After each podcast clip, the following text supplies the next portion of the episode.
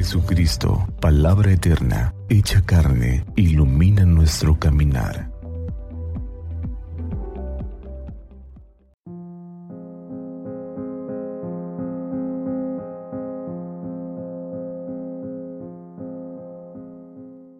Miércoles 18 de octubre del año 2023, fiesta de San Lucas Evangelista.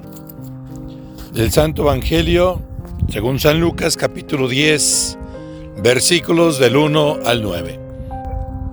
En aquel tiempo Jesús designó a otros 72 discípulos y los mandó por delante de dos en dos a todos los pueblos y lugares a donde pensaba ir y les dijo, la cosecha es mucha y los trabajadores pocos.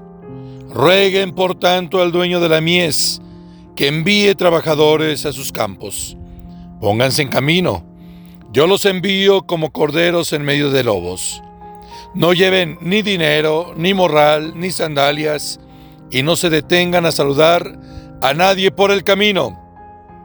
Cuando entren en una casa digan, que la paz reine en esta casa. Y si allí hay gente amante de la paz, el deseo de paz de ustedes se cumplirá. Si no, no se cumplirá. Quédense en esa casa, coman y beban de lo que tengan, porque el trabajador tiene derecho a su salario. No anden de casa en casa.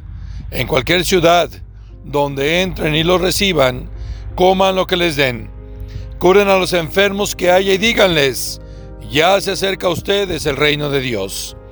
Palabra del Señor, gloria a ti Señor Jesús.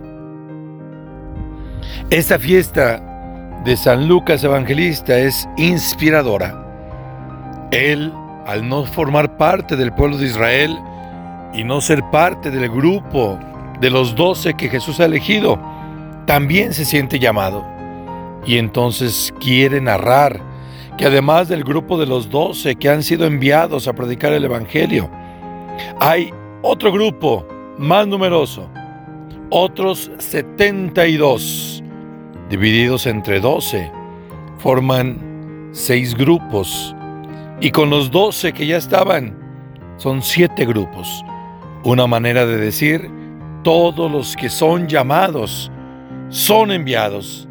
El número siete se entiende como plenitud. Todos los que somos llamados somos enviados. Todos los que nos decimos discípulos somos apóstoles y estamos invitados a trabajar en este amplísimo campo que es el mundo.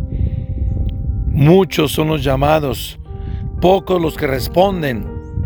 Mucho es el trabajo. Pongámonos en camino. Hay tantas cosas, tantos ambientes urgentes que debemos atender.